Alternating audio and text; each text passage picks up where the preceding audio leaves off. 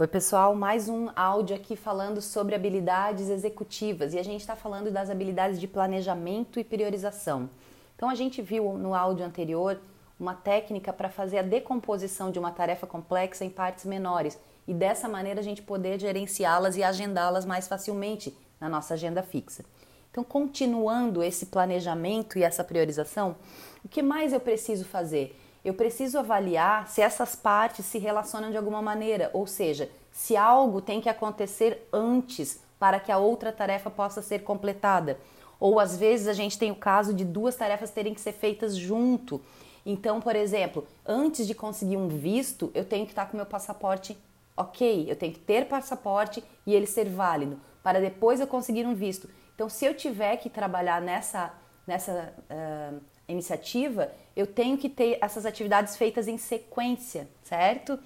Então tá. Então, quando a gente pega aquele, aquela coisa grande e divide em partes menores, o próximo passo é observar se as tarefas se relacionam de alguma maneira, ou seja, se elas têm uma dependência de alguma maneira. Então, as dependências elas podem ser mandatórias, tá? Que são essas dependências que realmente eu só consigo dar o passo 2 se o passo 1 um acontecer por causa da natureza em que aquela tarefa foi, foi construída. Ou ela pode ser discrecionária. Eu determino que vou fazer a, primeiro aquela a tarefa 1, um, depois a 2.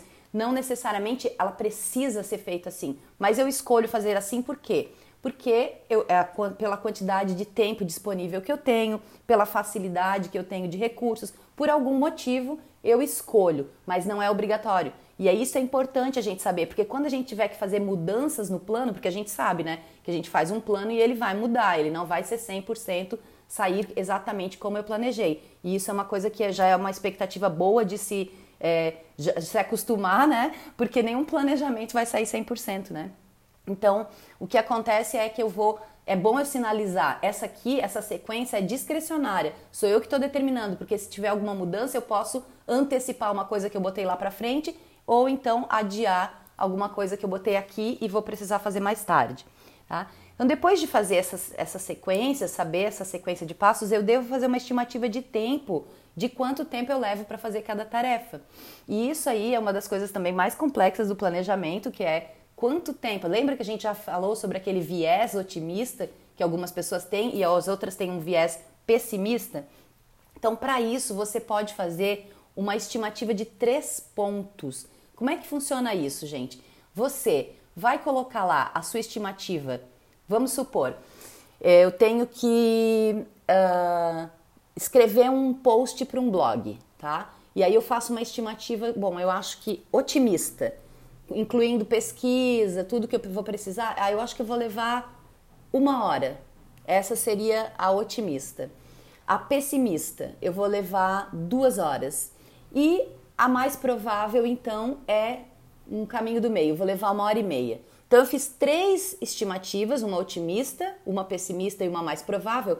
E aí eu faço uma média ponderada sobre, essa, sobre essas três estimativas. O que, que eu faço? Eu vou dar um peso 2 para estimativa otimista, um peso 2 para estimativa pessimista e um peso 4, desculpe, um peso 6 para mais provável, somando assim 10.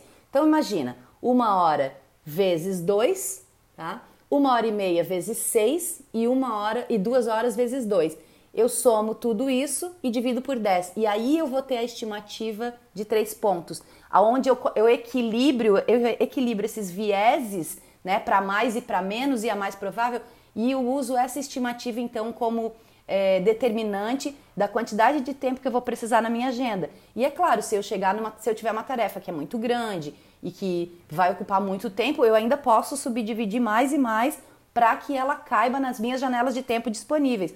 Lembrando lá do offloading, né, gente, que a gente usa as janelas de tempo disponíveis segundo a nossa agenda fixa. A gente não sai é, deixando de lado o que a gente já está fazendo, senão a tendência desse projeto não dar certo é muito grande, tá? E é claro, outras informações que você deve é, observar sobre essas, as tarefas dessa grande empreitada é se ela custa dinheiro, quanto que ela custa, para você poder saber quando que você vai poder agendar, porque você vai precisar ter esse orçamento. Se envolve outras pessoas, porque aí você vai ter que fazer um, uma agenda compartilhada ali, talvez marcar um encontro, talvez marcar uma call. Então você vai precisar também para poder depois trazer para o plano do dia seguinte, você vai precisar saber esses detalhes. Se você precisa de algum material que você não tem, não basta simplesmente você sentar no seu computador e escrever. Se você vai precisar de algum material, também é bom sinalizar ali. E assim você consegue então ter um plano e a sequência mostra então a prioridade entre as tarefas. E aí você pode trabalhar então essa habilidade de planejamento e priorização. Tá certo? Abraço e até a próxima.